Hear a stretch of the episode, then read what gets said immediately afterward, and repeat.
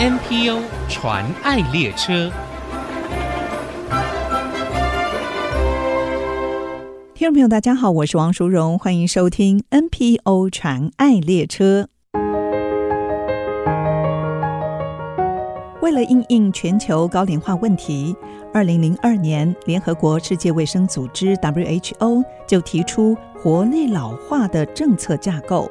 活力老化这个词成为许多国家高龄政策发展的核心目标，而国内高龄化问题也是许多社福团体和民众共同关注的议题。NPO 传爱列车节目从上个礼拜开始，连续三周，针对国内长照服务、长者活力老化以及社区共生型照顾三方面，邀请大家一起来思考国内老年照护的因应之道。今天我们邀请国内结合地方组织、社福团体、企业、公部门资源，在农业乡镇积极推广。银龄再创社区共老的社团法人台湾活力老化推展协会，我们邀请到协会理事长吴玉琴理事长来跟我们分享台湾活力老化的工作。欢迎收听，欢迎今天的来宾吴玉琴理事长，理事长您好。哎，石荣好，各位听众大家好，是不是可以请理事长跟我们分享一下活力老化协会当初成立的起心动念还有经过？是因为我在担任立委的期间，那之前我担任的是老人福利推动联盟的秘书长，其实对老人推动的一些工作是非常在意。呃，我们虽然在台湾推动了长照二点零相关的工作都如火如荼的展开，可是其实还有一个非常重要的是，怎么样让长者健康好，然后能够有好的社会参与以及好的经济人生的安全。其实这个部分就是活力老化在建构的一个大的架构，就是健康、社会参与以及安全。对，那如果从这个角度来看，应该更前端的去做相关的照顾预防，或是所谓的延缓失能的角色，能够让失能失智可以减少。这可能能够让长者更健康，健康的寿命越长越好。失能的时间或不健康的生活可以越短越好。所以我想这波也是我们当时想要来推动台湾活力老化协会的一个初衷，就是希望能够把活力老化这样的概念带入到台湾，然后也让台湾的这个呃相关的照顾预防啦、这呃健康老化啦这些议题可以成为大家讨论，而且是去推动的一个政策。是，所以活力老化协会起初你们成立的地点是在台北，台北，台北地区哦。不过你们现在有两个服务据点在。台北跟嘉义也都有。呃，其实我们刚开始在推动的时候，在台北办公，可是因为我本身是嘉义人哦，那所以 呃，尤其是我的故乡嘉义鹿草，那本身就是一个呃极高龄的社会，他的老人的比例已经占二十八趴了。对，哦，那这样的一个。极老化、极高龄的一个呃社会，这也是台湾未来在二零三六年就会面对的一个极高龄的社会。嗯，那我们台湾到底要怎么面对这样的一个局面，或是这样的老人人口？我就觉得跟我们的这个协会内部在讨论，我们有没有可能去发展一个很乡村型的，然后极高龄的一个社会的社区照顾，或是社区共老。怎么让这样的一个服务可以推展？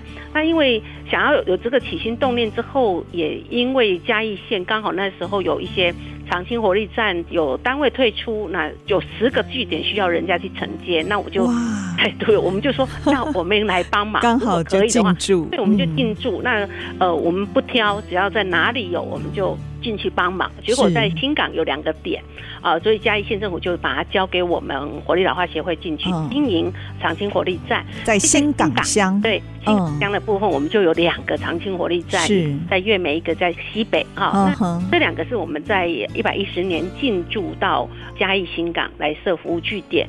那因为整个服务之后，哎，我们在鹿草乡长也希望我们可以去做社区关怀据点，所以我们就在一百一十一年就也。开始去设这个鹿草的一个社区关怀据点。嗯，那其实，在投入这个服务的时候，我们其实有申请的公采的补助，希望能够去找出一个怎么样让银龄再创哈共老守护。其实我们想要推的是一个社区共老的。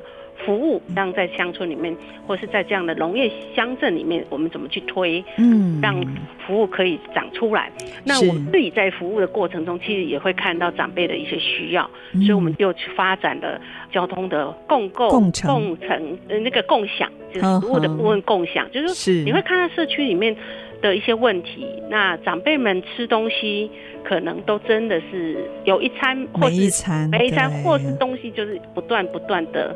蒸好，或者是一直煮哈。对，那他们的营养确实也是一个问题。哈，就是反复的加热，对不对？对，所以这个也是我们看到的呃长者的状况。那还有就是他们太省了啊，我觉得都欠没，刚刚舍不得买东西啊。对，有时候我们是需要去协助跟介入他们的一些生活。像我自己在看到一些长者，就老老照顾，其实，在社区里面独老跟老老照顾的。呃，情况非常比例很高，很高。对，那他们通常子女都在外面，那两个老的可能两个都生病，好，那有时候还带还要互相互相照顾。对，那可是他们通常就是有时候有一方，比如说婆婆中风了，那阿公又要照顾。自己身体也不好，然后又要照顾婆婆，自己可能也要常跑医院，对，所以就还要照顾老伴，对，生活都会非常的辛苦。那在这个部分，其实很多时候在乡村地区是一个常态，对，啊，所以我们像我们也是经过村长的转介，那我们启动去关怀，然后评估，我们也导入了就是植物银行的食物进去来协助两位长辈可以取得一些营养品，是。啊。更重要是要鼓励他们走出来。嗯，可以加入你们长青活力站，对，对不对？因为如果加入我们活力站，嗯、或是其他的社区关怀据点都可以。就是说，长辈能够走出来，其实非常的重要。他社会的支持，嗯、社会的连结。它就产生了。是，其实过去我在访问许多的 NPO 组织，如果是服务长者，面临最大的困难就是怎么样让长者从沙发站起来，然后又能够走出家门。是，这个是最困难的一步。这是真的最困难的一步。但是我想，如果能够把他们找出来，他也愿意走出来，问题大概就解决很一大半了。因为他其实就会跟社会产生连结。是，那他需要服务的时候，就有求助的管道。对，好，或是。有人协助的管道，那我觉得这个就是我们希望在社区里面建构的一个互相。他出来之后，我们接下来还有一个动作，希望他还有社会贡献。那但是当然就是还要再去设想一些活动，然后让他们。对这个社会有产生一些呃兴趣跟活动，这就是您刚才讲到的 WHO 在活力老化这个报告当中的三个主轴：健康、参与、社会参与也是很重要，千万不能让老人家一个人就孤立 在家中。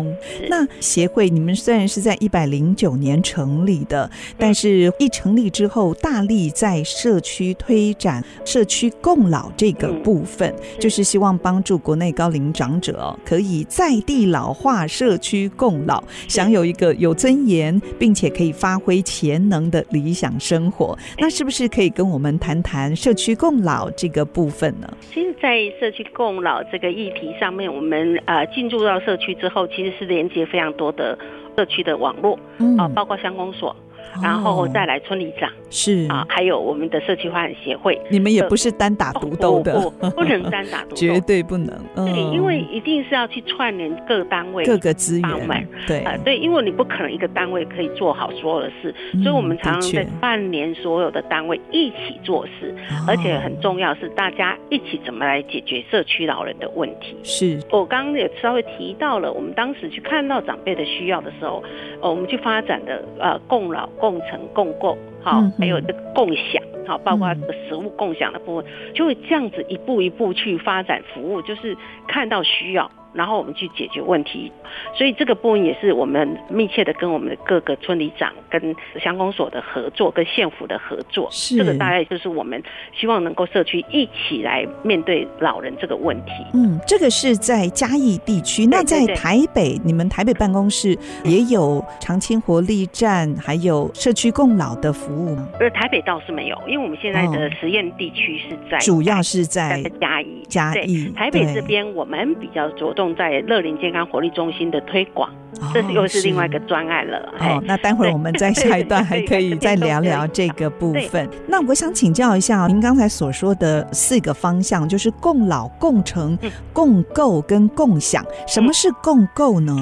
是，其实我们很多长辈他的子女都在外地，嗯，那所以你看一下，他能够到市场去买啊东西就已经很不容易。可是他如果想要买鱼货，好，想要去上布袋去买一个新鲜的鱼货，是，他当然又没机会，因为没有人载他。对对，交通共购跟交通的部分，我们是让他们在年节前，呃，我们就带着长辈有兴趣有需要，那我们就到嘉义布袋鱼市场 去买东西。哇，你们好贴心。他们那年过年期间这样的一个，他们好高兴哦。因为虽然在新港跟鹿草，你觉得好像跟布袋很近，嗯，可是他们就是没车。是，好，然后他们也会考虑的是外出的安全。对对，就是很多的考虑跟不安全，那他他们就会有疑惑，就是。阻碍了他们走出来是好，那我们提供了这样的一个共构的行程，然后也共成的一个行程，有相关的志工一起陪伴，那他们可以很安心的到这个市场去采购。好，这个也是哇，好特别。对啊，因为我觉得这个真的是要支持长者 有这样的一个活动。对，所以台湾活力老化协会呢，真的是把这个共老、共成、共购、共享的一个服务机制建立起来。我们可以看到，都是从长者。他们生活当中最急迫需要的来做出发，成为你们的服务工作。其实除了刚才理事长所分享的这些服务工作之外，我知道你们在社区当中还有推展各项的计划。那休息一下，广告过后继续再跟听众朋友分享。马上回来。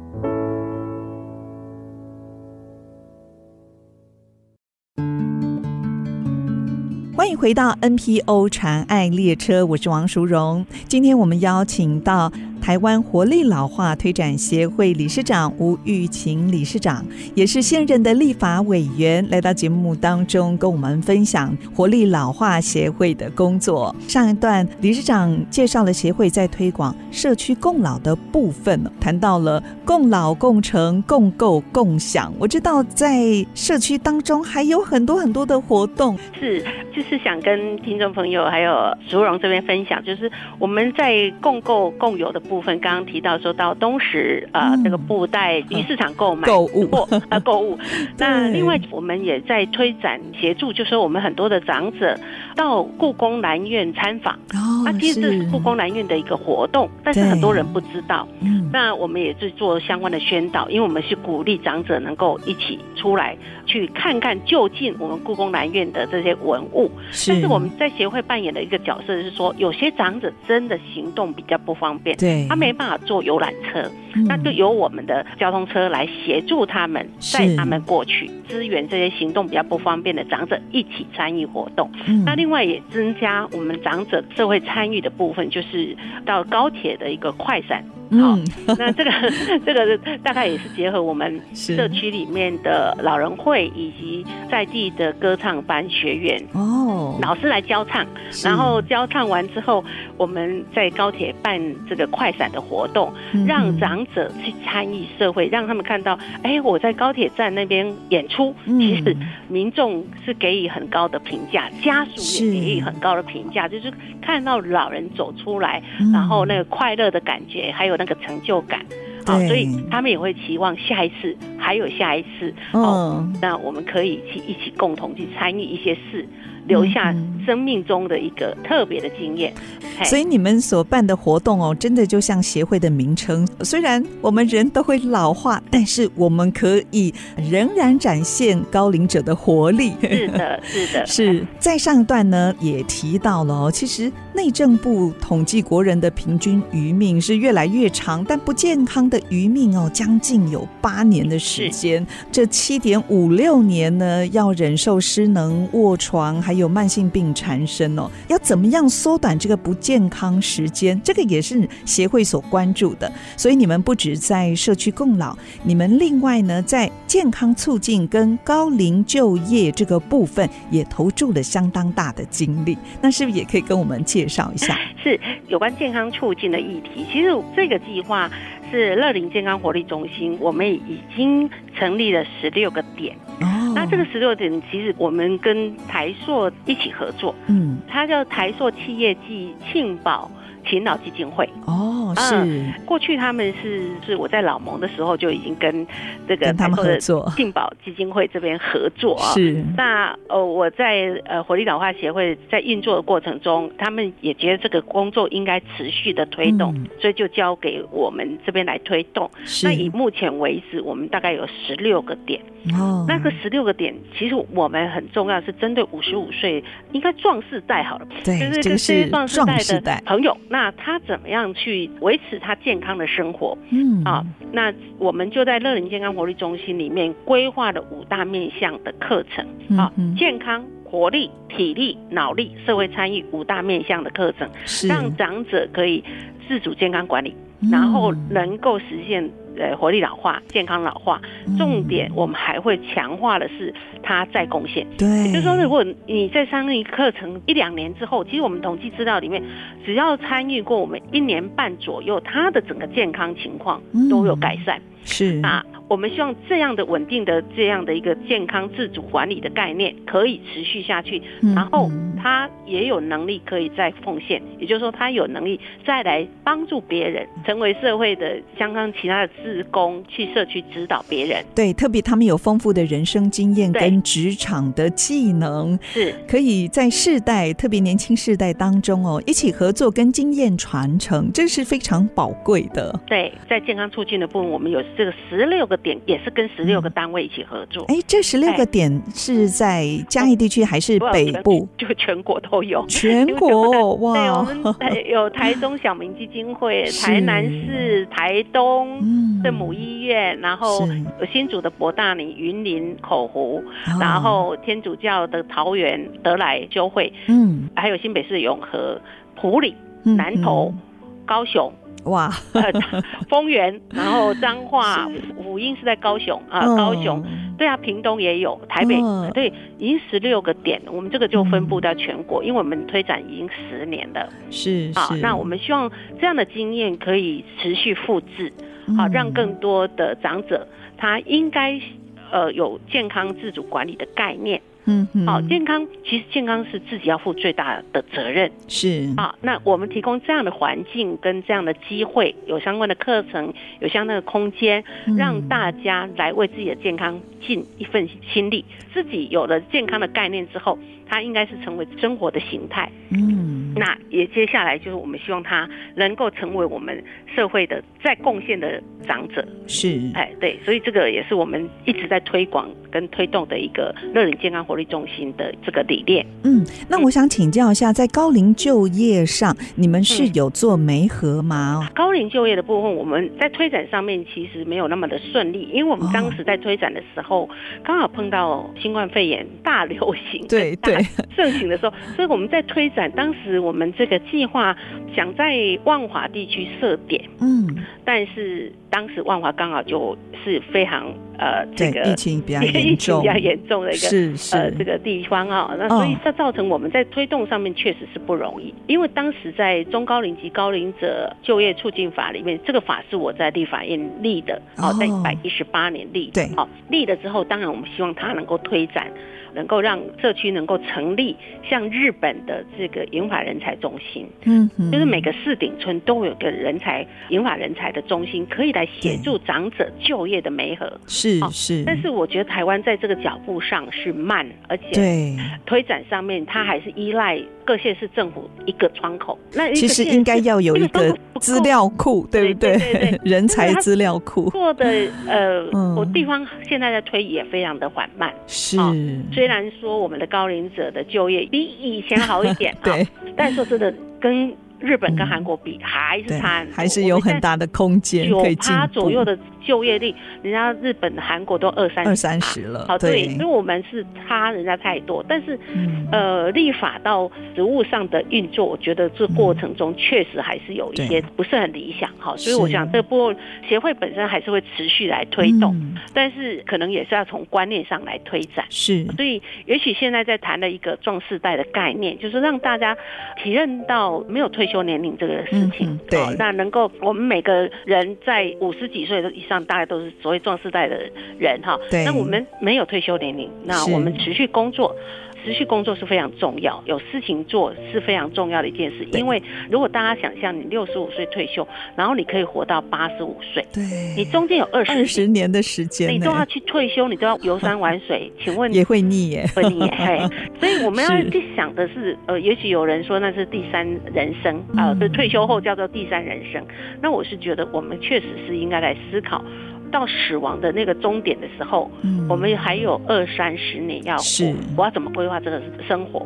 所以工作还是蛮重要的。如果是你有兴趣的事情，对，我觉得这件事还是要培养，那让大家每个人在这个所谓第三人生里面可以活得精彩，活得有尊严，活得有他的一个贡献。我觉得这是接下来我们协会还是会持续去推动的一个呃观念跟做法。嗯，那台湾活力老化协会在过去推展各项服务工作的时候，也跟许多的企业跟爱心伙伴共同推展。那是不是也可以分享一下你们的伙伴有哪一些呢？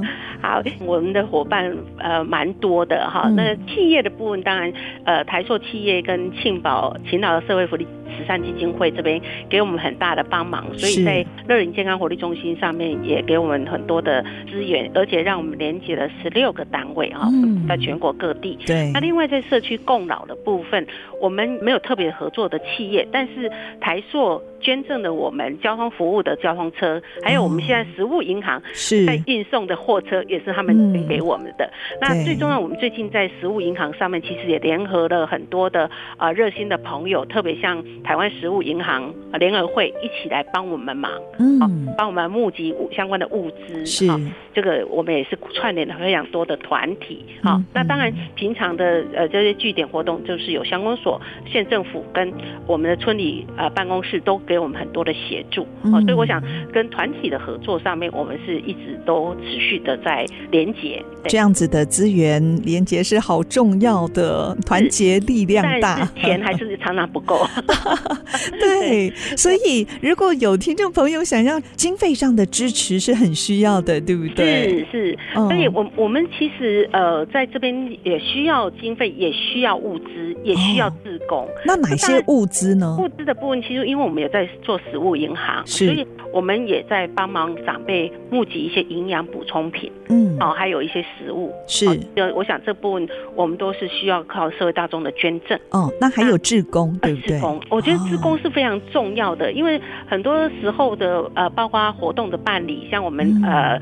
之前办这个食物银行的开幕的时候，哎，也是很多很多热心的志工要一起来协助我们。对，我们预计明年的二月一号也要再办一次，在新港办一次食物银行的一个发放哈，有希望更多的呃需要的朋友可以得到这些资助，所以物资的募集以及热心朋友的加入都很重要。是，特别物资来了之后还要做整理，对，然后到时候我们还要发送呃去运送给有需要的朋友，都需要一些。志工朋友的加入，嘿，所以我们可能也希望呃很多好朋友如果有兴趣来加入我们在台北的部分，可以打我们的电话，嗯、我们电话是零二三三四三三五八零，好，零二三三四三三五八零，或者可以直接上台湾活力老化协会的官方网站，可以了解他们各个服务的需要。好，今天非常谢谢吴玉琴理事长来跟我们分享活力老化协会的工作，谢谢理事长。是，谢谢苏荣。真情传爱。大家好，我是台湾活力老化协会理事长吴玉琴。我们正在推动社区共老的工作，希望能够打造一个社区居民对于老人的照顾、老人的工作。是我们大家的事，大家一起来营造友善高龄的社会。谢谢大家。目前国内 NPO 组织已经超过七千个，透过他们所分享的故事，让我们不止发现台湾的新希望，也一同关怀参与，为他们加油打气。我是王淑荣，欢迎您上 ICG 网站听更多 NPO 传爱的故事。